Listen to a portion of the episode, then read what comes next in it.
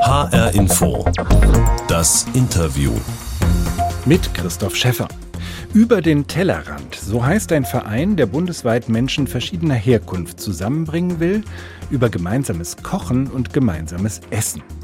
Über den Tellerrand blickt auch ein Kochbuch, das der Verein in Frankfurt jetzt herausgebracht hat, mit fast 100 Rezepten von Menschen aus der ganzen Welt, die in Frankfurt zu Hause sind. Wir bilden Familienrezepte in unserem Buch ab und oft ist es so, dass ne, die Leute erzählen, okay, ich habe das irgendwie von meiner Mama damals gelernt in meiner Kindheit oder von meiner Oma. Sie hat das immer so zubereitet, wenn ich das mache, erinnert mich das an diese Menschen auch oder die Momente, die ich da verbracht habe. Sagt Clara Speer vom Verein über den Tellerrand. Einer, der mit drei Rezepten dabei ist, ist Rashid Belhabib, dessen marokkanische Wurzeln auch seine Küche prägen. In Marokko ist immer Weihnachten.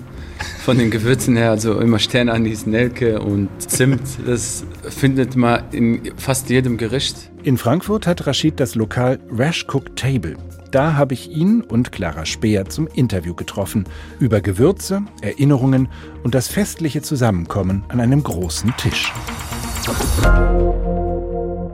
Rashid, wir sind zu Gast in deinem Lokal Rash Cook Table im Europaviertel in Frankfurt.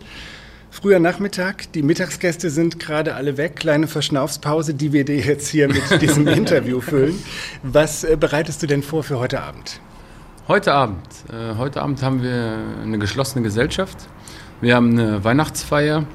Es kommen einige Kollegen zusammen und genießen sozusagen das Ende vom Jahr 21 und freuen sich sehr darauf, heute hier sein zu dürfen. Was kriegen die denn serviert? Also heute gibt es getrüffelte Kurkuma-Gnocchis, es gibt äh, rückwärts gegartes Kalbsfilet. Rückwärts gegart? Ja, in einer Harissa-Marinade. Was heißt das? Also rückwärts gegart, also nur kurz äh, für euch als Erklärung. Normalerweise nimmst du dein Steak und bratst es an und dann schiebst du das sozusagen in den Ofen. Bei mir ist es andersrum. Also wir gehen her, wir marinieren sozusagen äh, unser Kalbsfilet und äh, schieben das bei 70 Grad in den Ofen, nehmen dann so einen Kernfühler, stechen so ins Zentrum vom Filet rein und sagen unseren lieben Konvektomat, so bei 51 Grad meldest du dich mal kurz bei mir. Ja, und dann haben wir sozusagen ein perfektes Ergebnis und dann wird halt danach angebraten. Mhm. Danach wird schön scharf angebraten und dann nochmal gewürzt, ein paar frische Kräuter kommen noch dazu, ein bisschen Butter, ein bisschen Knoblauch. Dann lassen wir das Ganze kurz ziehen, ja, damit sich der ganze Fleischsaft schön verteilt und äh, wir nicht auf dem Teller diesen ganzen Fleischsaft am Ende des Tages haben. Ja, und dann wird kurz angeschnitten, angerichtet. Genau. Du bezeichnest deine Küche als Moroccan Roll, genau. Crossover-Küche. Also da steckt Marokko drin, aber offenbar auch noch mehr. Ne? Genau, da steckt mehr als Marokko. Also da steckt wirklich äh, sehr, sehr viel drin. Das heißt, wir haben verschiedene Kulturen, die in unserem Essen äh, eine Rolle spielen. Zurzeit ist viel asiatischer Einfluss, der italienische Einfluss ist äh, sehr stark äh, vertreten. Was ist denn das Marokkanische, was das Ganze wieder irgendwie verbindet? Das sind immer unsere Gewürze, mhm. die äh, wirklich das Marokkanische und die Garmethode auch und ich selber als Person, als Rashid, äh, Marokkaner. Du bist aber 1984 in Frankfurt genau, geboren. geboren richtig. Ähm, deine Eltern stammen aus Marokko. Aus Marokko. Und äh, dein Vater hat gekocht als äh, Koch in einer deutschen Gaststätte. Deine richtig. Mutter hat zu Hause gekocht. Du warst da als Kind schon in der einen oder anderen Küche mit dabei, ne? Richtig, genau. Durfte immer Papa begleiten. Wenn es zu Weihnachten in einer deutschen Gaststätte geriffelte Pommes gab und äh, Gans, Knödel, Schnitzel, der typische Beilagensalat. War das ja, schwer war für, für deinen Vater, diese deutsche Küche kochen zu müssen? Sag nee, ich gar nicht. Das hat, ihn auch, das hat ihn wirklich sehr viel Spaß gemacht. Okay. Mhm. Und da fing das Ganze an und auch das Interesse. Und äh, dann halt irgendwann mal in der Schule, da ging so ein Berufsvorbereitungskurs los und äh, da war das Thema Kochen. Und die Lehrerin sah in mir, dass ich da sehr talentiert bin, was das Kochen angeht und auch sehr begeistert bin. Und äh, ja, damals mussten wir uns einen Praktikumsplatz suchen und sie hat mir empfohlen, bei der LSG mich zu bewerben. Also LSG ist die Tochtergesellschaft der Lufthansa, LSG Skychefs. Und äh, damals zu meiner Zeit gab es eine reine Ausbildungsküche. Äh, wir waren 30 Lehrlinge und wir hatten drei Chefs in Neu-Isenburg. Und ich muss ganz ehrlich sagen, war eine sehr, sehr schöne, tolle Zeit. Mhm. Ja, wir haben auch wirklich sehr, sehr viel gelernt und Convenience-Produkte gab es damals gar nicht. Wir haben wirklich alles frisch angesetzt, von Warenannahme, von Käseplatten, Wurstplatten, von Lebkuchenhäuser habe ich Weihnachten wie verrückt ge gebacken. Wahnsinn, was man da alles so. Ja, ja wir haben damals schon Sushi äh, zubereitet. Also da war Sushi nicht so wie heute vertreten. Also war wirklich eine sehr, sehr schöne Zeit. Ja. Wie kam es denn, dass du irgendwann gesagt hast, ich mache jetzt mein eigenes Lokal auf? Das ist ja wahrscheinlich, wenn man in der Gastronomie arbeitet oder Koch gelernt hat, so ein Traum. Äh, wie hat sich das realisiert? Hier im Europaviertel eine eher noch nicht so belebte Gegend, mal höflich formuliert. Also sehr viele neue Häuser, Bürohäuser, aber auch Wohnhäuser, die jetzt noch nicht so viel Atmosphäre haben und plötzlich so ein Lokal mit ganz viel marokkanischen und anderen Zutaten, die ähm, hier Leben reinbringen. Wie hat sich das realisiert, dieses Lokal? Also die Vision steht schon sehr, sehr lang und äh, arbeite schon sehr lange darauf hin. Dass ich mich für das Europaviertel entschieden habe, war wirklich äh, eine Gelegenheit und auch ein Zufall. Für mich ist hier so das Europaviertel irgendwie nicht wirklich Frankfurt.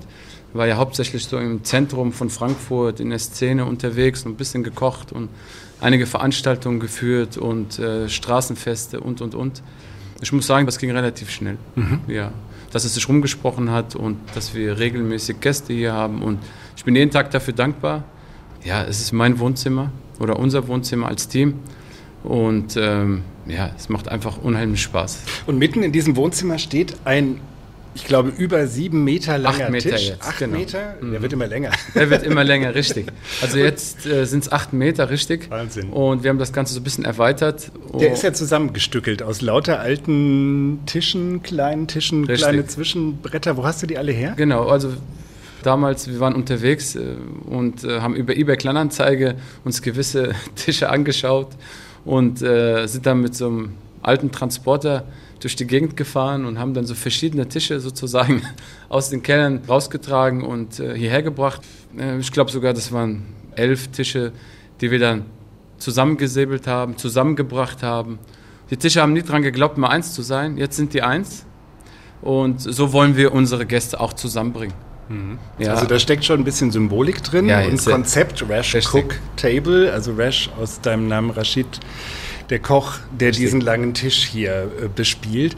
Das heißt, zusammen essen, nicht nur bei Weihnachtsfeiern, sondern auch wenn man sonst kommt, sitzt man eigentlich neben Leuten, die man nicht kennt, kommt in Kontakt.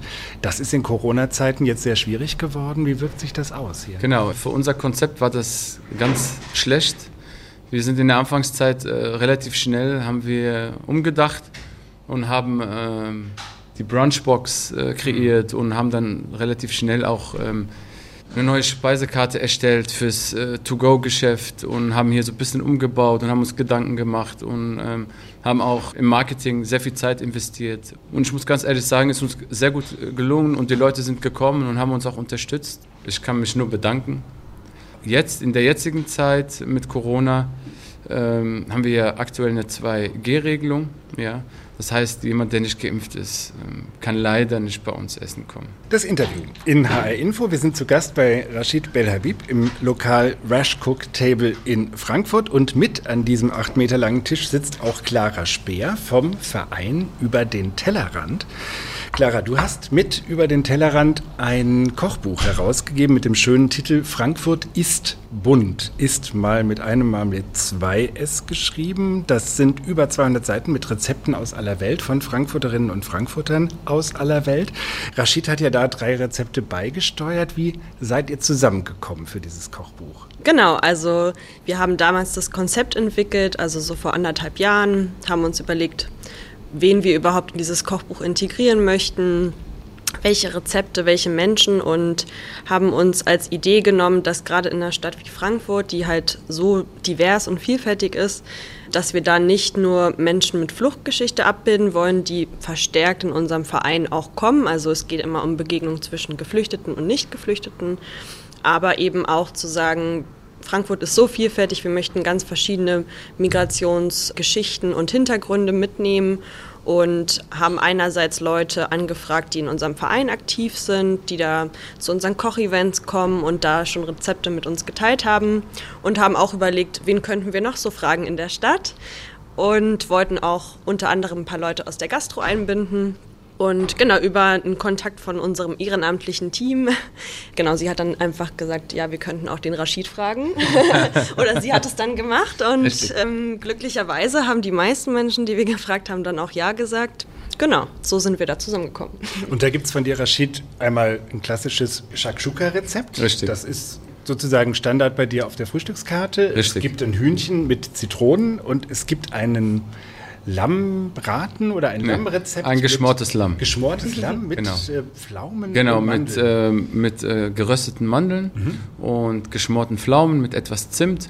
Und unser Lamm wird so, sozusagen in so einem Ingwer-Zimtsud sozusagen geschmort. Gibt es bei so einem Gericht bestimmte Aromen, bestimmte Gewürze, die bei dir so Erinnerungen auch auslösen oder bestimmte Welten, also wo du sagen würdest, das duftet jetzt wie, weiß ich nicht, wie ich es da und dort schon mal gegessen habe, wo ich ganz woanders war? Richtig, also in Marokko ist immer Weihnachten.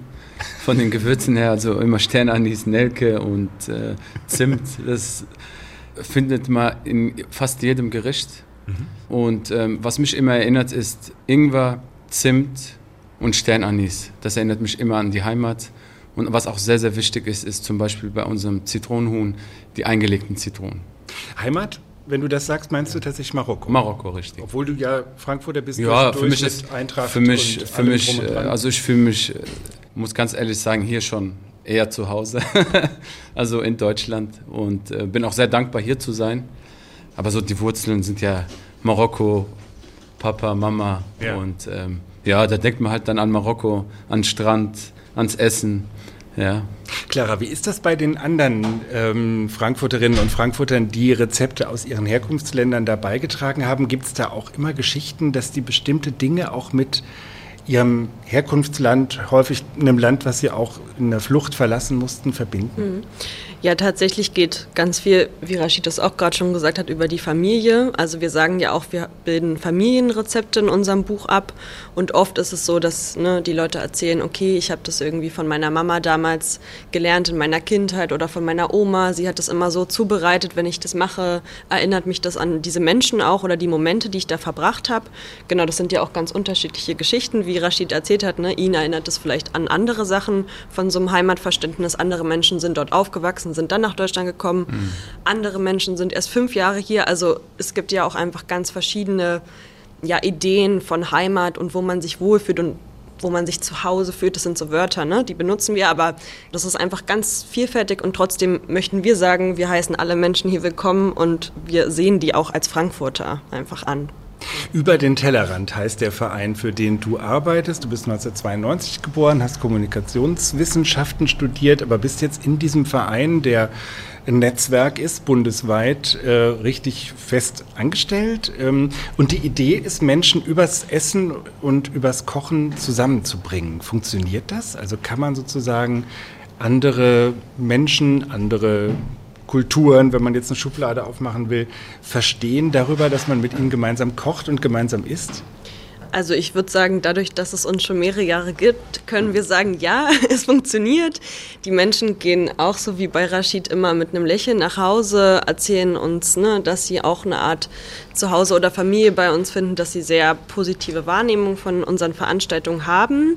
Es ist genauso, dass wir eben dieses Grundkonzept haben, Menschen übers Kochen und Essen zusammenzubringen, wo auch die Idee ist zu sagen, verschiedene Menschen können auch etwas von sich zeigen, ihr Gericht ähm, da beitragen. Und andererseits gibt es Menschen, die eben nicht aus dieser Kultur kommen, die dann auch etwas anderes entdecken können und dann kommt man so halt einfach ganz leicht ins Gespräch darüber. Und das ist auch einfach ein bisschen das Ziel. Wobei es auch schön ist, wenn zum Beispiel Leute ähm, neuer in Deutschland sind und wir dann auch mal sagen, okay, wir machen heute mal Spätzle oder grüne Soße und die dann auch sagen, oh, das habe ich noch nie gegessen. Also es ist ja einfach auf beiden Seiten schön, da was Neues zu lernen und sich da entgegenzukommen. Und ihr habt die Rezepte, die da euch von den verschiedenen Leuten ähm, gebracht wurden, dann auch tatsächlich alle ausprobiert, oder? Genau, also ich persönlich nicht, aber wir hatten halt ein Team aus verschiedenen Ehrenamtlichen, die mitgewirkt haben an dem Projekt und dann haben wir gesagt, okay, wir müssen wirklich wissen, dass diese Rezepte überhaupt funktionieren, wenn Ja. wir das auf den Markt bringen. also weil man muss auch dazu sagen, alle Leute, die jetzt in diesem Buch sind, das sind keine professionellen Rezepteschreiber. Bei Rashid war es vielleicht noch ganz gut, weil er auch aus der Gastro kommt, aber es gibt andere Leute, die haben sowas noch nie gemacht. Aber über den Tellerrand heißt ja auch, man ist neugierig, man ist aufgeschlossen gegenüber anderen Sachen. Gab es bei dir persönlich Sachen, Rezepte, wo du gesagt hast, das geht mir zu weit, das mag ich nicht probieren? Ja, tatsächlich ist es ja so, jeder hat seine Vorlieben und wir sagen auch, ne, es sind 97 Rezepte in dem Buch, die sehr vielfältig sind. Bestimmt wird niemand dieses Buch kaufen und sagen, diese 97 Rezepte möchte ich alle ausprobieren. Bei mir ist es zum Beispiel so, ich bin kein großer Fan von Fisch oder Meeresfrüchten und bin bei diesen Sachen eher dann so, hm, okay, das würde ich jetzt abwandeln. Aber das ist ja auch in Ordnung. Wir haben gesagt, ne, das sind so die Rezepte, wie die Leute, die in ihrer eigenen Küche einfach zu Hause zubereiten würden, genau so. Aber es ist natürlich auch offen, dann einfach das ein bisschen anzupassen nach dem persönlichen Geschmack. Ich habe da auch mal so ein bisschen reingestöbert.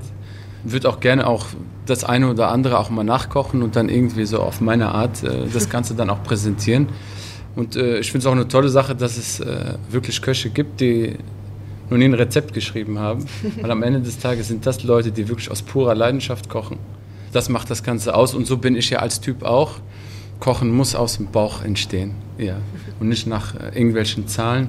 Heute zum Beispiel ähm, beim Kochkurs, wir hatten heute acht Damen aus verschiedenen Regionen auch. Die hier zum Wir haben heute Kochkurs Morgen waren. gemeinsam gekocht, genau. Und heute gab es äh, unser marokkanisches äh, Zitronenhühnchen, aber diesmal mit äh, geschmorten Berberitzen und äh, Kurkuma-Kartoffeln und äh, schön rote karamellisierte Zwiebelmarmelade mit etwas Feige.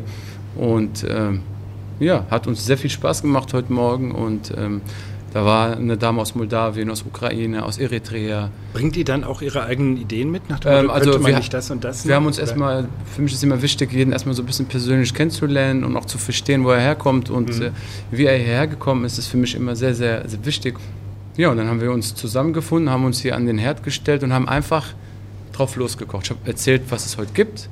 Die eine oder andere hatte mal eine Idee gehabt und dann haben wir das doch in dem Moment auch umgesetzt. Und am Ende des Tages sind wir zu einem tollen äh, Ergebnis gekommen.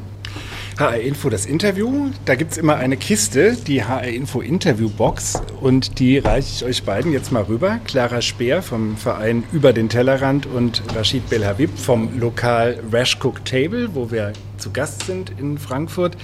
Also ihr dürft die Kiste jetzt mal aufmachen und gucken, was da für euch drin steckt. Soll ich sie aufmachen für Ja. dich? Ui. Was sehen wir denn da? Was Grünes, würde ich sagen. Das sieht aus nach äh, grüne Soßekräuter. Sehr gut. Ganz schnell identifiziert. Sehr Kriegt gut. ihr die alle zusammen, was da was ist? Ehrlich gesagt, ähm, ich weiß immer nur, dass es diese sieben grüne Soßekräuter gibt, aber Das ist schon mal gut. Genau. ähm, ich habe die auch ehrlich gesagt das erste Mal hier kennengelernt. Ich bin auch erst fünf, sechs Jahre in Frankfurt. Deswegen sind es sonst auch Kräuter, die ich sonst auch noch nie in meinem Leben teilweise gehört. Also außer Petersilie weiß ich ist drin. Ich glaube Sauerampf. Sehr gut. Ähm, aber die meisten Sachen kann ich mir einfach immer nicht Also wir haben, wir haben Kresse hier, wir haben Kerbel, wir haben Schnittlauch. Ja. Ah, siehst du, jetzt fängt schon an. Schnittlauch, Petersilie, Sauerampfer, Kresse. Ist jetzt keine Kochprüfung. Es fühlt sich Das so hab- an, aber Nee, ich habe das. Also eins fehlt. Das war auch schon immer so in meinem Kopf. Könntest du uns vielleicht kurz helfen? Also Du ich- weißt es ja.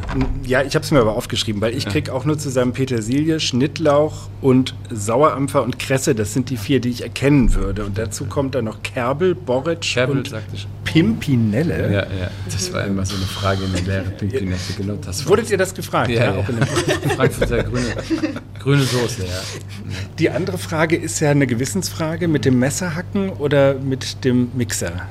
Also ich muss ganz ehrlich sagen, ich püriere das Ganze. Ja? Ja, ja. Geht nichts verloren. Geht nichts. Ähm, Also gibt ja Leute, die sagen, das muss mit dem Messer fein gehäckselt werden, aber es darf keine Matsche draus werden aus den Kräutern. am Ende des Tages wird es ja irgendwo schon irgendwo eine Matsche, ganz vorsichtig gesagt. Wenn man das äh, grob mag, finde ich das auch besser, wenn man das mit dem Messer schneidet. Ich hatte zum Beispiel äh, bei der letzten Station, bevor ich mich selbstständig gemacht habe, wir haben da für 11.000 Kids äh, Frankfurter grüne Soße frisch zubereitet. Ja, okay. Dann, Dann musst du mit dem Mixer rangehen Ja. und äh, pürierst das Ganze dann halt ähm, mit etwas Essig und äh, dann gibst du den Rest sozusagen dazu. Ja, und wir haben hier oft auch bei uns im Rash Cook Table so grüne Soße auf Rashids Art auch schon zubereitet. Okay, ja. wie geht das? Also ja, was- das ist die klassische Frankfurter grüne Soße. Und ich gebe dann immer persönlich so ein bisschen äh, frische Minze noch dazu. Ja, das sind auch grüne Mhm. Kräuter. Also das achte Kraut ist dann eins mit Genau. der marokkanischen Note. Richtig, genau. Und ich gebe dann noch ein bisschen äh, Chili dazu. Und das war's. Die zweite Gewissensfrage, äh, Messer oder Mixer, haben wir schon geklärt. Die zweite Gewissensfrage, Joghurt oder Mayonnaise, Clara, was sagst du? Joghurt, würde ich sagen. Und ich würde auch sagen, lieber fein püriert, weil ich finde es eigentlich auch besser, wenn es wirklich so eine grüne, einheitliche Soße ist und die Kräuter nicht so groß sind. Okay, also dass das richtig auch schön die, die grüne Farbe hat. Genau. Ja.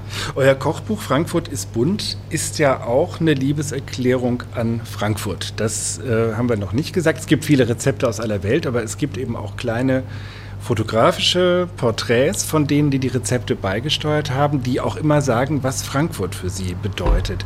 Ist so ein Konzept wie über den Tellerrand etwas, was in Frankfurt besonders gut funktioniert? Oder wäre das jetzt zu viel des Lokalpatriotismus? Kann man das auch in vielen anderen Städten oder in ländlichen Regionen machen? Ich denke, das Ziel und die Vision ist es schon, dass es überall in Deutschland funktioniert und ich würde sagen, es ist auch so, weil über den Tellerrand gibt es sowohl in Großstädten, wo, sagen wir mal, es einfacher ist, so verschiedene Leute zusammenzubringen, aber auch in Kleinstädten. Wir sagen aber auch mit dem Buch und jetzt genau diesem Lokalpatriotismus, dass man ja schon sagen kann, dass Frankfurt so die diverseste Stadt auf einem gewissen Art und Weise ist, weil ja einfach sehr, sehr viele verschiedene Nationen und Hintergründe in Frankfurt zusammenkommen. Und das wollten wir eben schon mit unserem Buch auch aufgreifen. Viele Ehrenamtliche sind auch aus allen Ländern der Welt und auch teilweise erst seit ein paar Jahren hier. Also genau, es ist genauso durchmischt wie in dem Buch auch.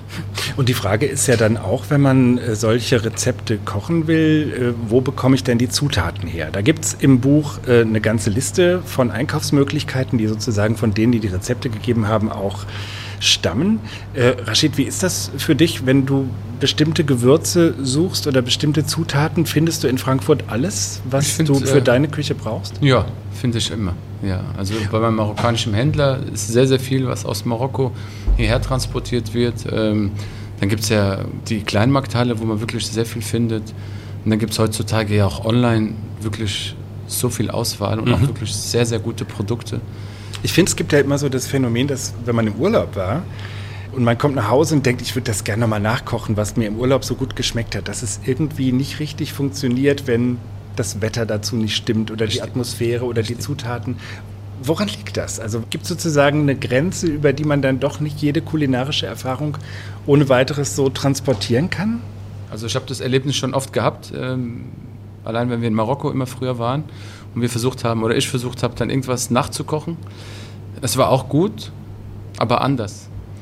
Klima, das Wetter, die Kultur, einfach alles. Der Staub, der durch die Gegend wedelt, wenn da so ein Lamm äh, an so einem Metzger da den ganzen Tag bei 40 Grad hängt, das, das schmeckt einfach ganz anders. Ist der Stress da drüben, Chaos, ja, die Gewürze, einfach alles. Ja, also ich bin der Meinung, ähm, das kann man hier nicht so nachkochen wie drüben. Funktioniert gar nicht. Aber ich wollte sagen, gerade durch zum Beispiel Restaurants von Leuten, die diese Geschichte eben mitbringen. Ich meine, du hast es ja hier auch. Du hast dein spezielles Geschirr, du hast deine spezielle Einrichtung. Und was ich halt auch bei Über den Tellerrand schön finde, dann von den Leuten selbst zu lernen, ist also für mich persönlich auch nochmal was anderes, als wenn ich mich jetzt halt nur selbst mit den Rezepten auseinandersetze, weil dann kriegt man halt doch immer so die kleinen Kniffe mit. Ne? So wie Richtig. wenn man jetzt bei dir irgendwie einen Kochkurs machen würde, wäre bestimmt auch anders, als wenn man jetzt sagt, ich koche das jetzt einfach nur nach. Feiert ihr Weihnachten? Wir feiern meinen Geburtstag am 26. Sehr gut. Das ist ein super Anlass. Ähm, Clara, wie ist bei dir? Ja, ich feiere mit meiner Familie. Ähm, was ist denn für euch, das würde ich gerne zum Schluss wissen, so ein richtig festliches Essen, vielleicht jetzt auch für die Feiertage, die bevorstehen, sei es für den Geburtstag, sei es für Weihnachten? Festliches Essen. Clara, was muss für dich auf den Tisch? Oh Gott, damit also es festlich wird. Für mich gute Laune.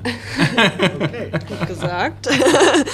Ja, ich weiß nicht, festlich ist, glaube ich, alles, wo man halt einfach sehr viel Liebe und vielleicht auch Zeit reinsteckt, wo man sagt, genau. da packen vielleicht auch mehr Leute an. Oder es ist halt auch wirklich was mit Familientradition. Also bei uns gibt es halt auch einfach immer dann Kartoffelsalat und Würstchen. Das ist so ein deutscher, ostdeutscher Klassiker. Jo. Also genau, aber man verbindet, also deswegen, ne, Familienrezepte, man verbindet damit viel und man sagt, hey, das ist was, das bringt irgendwie die Familie zusammen und Und das genau. gehört dann auch irgendwie dazu. Ja, und Ja. das Ist muss auch ja auch so. nicht Ja. Das dann. finde ich super. Ja. Ob es jetzt nur eine Wurst ist oder ein Kartoffelsalat. Ja. Ist wirklich so. Hauptsache, man kommt wieder zusammen. Man findet sich wieder. Am Ende des Tages ist es wirklich wichtig, dass wir alle zusammenkommen, uns gegenseitig dabei anlachen und einfach Spaß haben, in dem Moment einfach so unser Leben in Frieden hier zu genießen zu dürfen. Ja. Und ein Rezept für die Festtage, was wäre da Ach, dein für Favorit mich- in diesem Jahr? In diesem Jahr, boah, Geburtstagsessen kannst du sagen. Geburtstagsessen, was was kochst genau. du da? Oder lässt Also du dich ich, bekochen? Ich lasse mich gerne bekochen. Ich bin auch sehr, sehr entspannt, was das Ganze angeht. Aber ich liebe es, bei Mama zu sein und zu essen. Und wenn Mama Couscous macht, äh, ist das für mich ein sehr großes Erlebnis. Rashid Belhabib und Clara Speer. Wir waren zu Gast im Rash Cook Table in Frankfurt. Ich danke euch beiden ganz herzlich für dieses Gespräch, für HR Info das Interview. Hier. Und ich sage noch mal alles zu dem Kochbuch. Das heißt nämlich Frankfurt ist bunt, herausgegeben vom Verein über den Tellerrand. 97 Rezepte von Menschen aus der ganzen Welt, die in Frankfurt ein Zuhause fanden, erschienen bei Henrich Editionen. HR Info, das Interview gibt es auch als Podcast bei Spotify, in der ARD Audiothek und überall sonst, wo Sie Podcasts hören. Mein Name ist Christoph Schäffer.